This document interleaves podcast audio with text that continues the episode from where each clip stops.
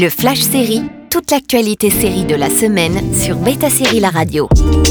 Bonjour à tous. Alors que Silo vient de finir sa lancée sur Apple TV+, voici trois autres séries de science-fiction qui auront bientôt une nouvelle saison. On commence avec The Ark sur Universal+. Commencé récemment sur Universal Plus, The Ark est l'une des dernières propositions SF de l'année 2023.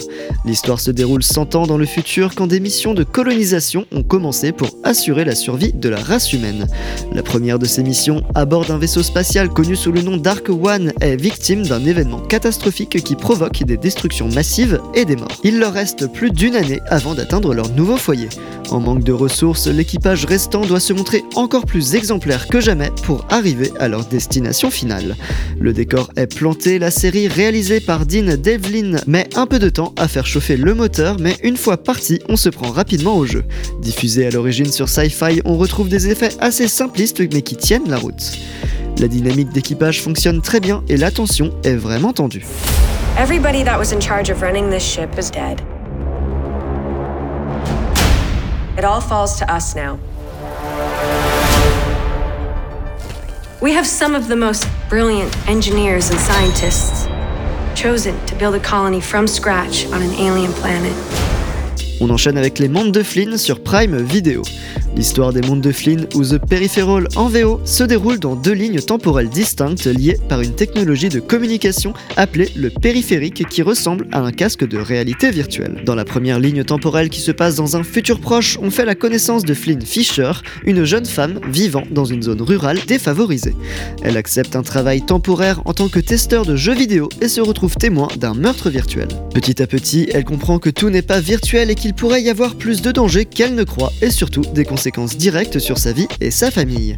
Chassé par deux camps adverses, Flynn va devoir prendre des décisions qui pourraient bien causer une catastrophe à grande échelle. Entre un thriller saupoudré d'éléments de voyage temporel, les mondes de Flynn met un peu de temps à se mettre en place pour comprendre où les scénaristes veulent en venir. Coproduite par Jonathan Nolan et Lisa Joy, l'ambiance de la série est immersive et les effets spéciaux très réussis.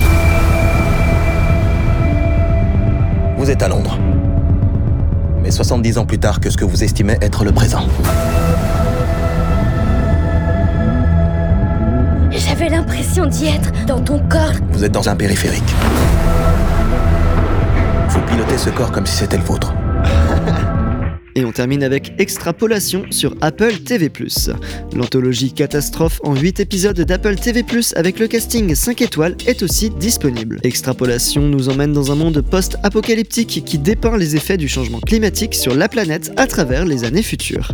Faisons du name dropping maintenant. De Meryl Streep à Kit Harington en passant par Sienna Miller et Tar Rahim, j'en passe, et des meilleurs.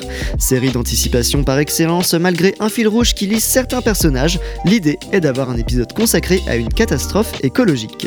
Très contemplatif, cherchant à pointer du doigt là où ça fait mal, avec des vérités indéniables, la série est clairement un produit ambitieux.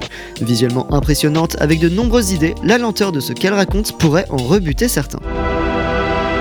Human history is the story of one terrible catastrophe after another.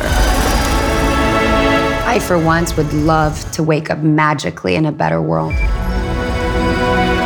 What makes you think the world's going to get better? Plongez dans un futur plus ou moins proche avec ces trois séries de science-fiction.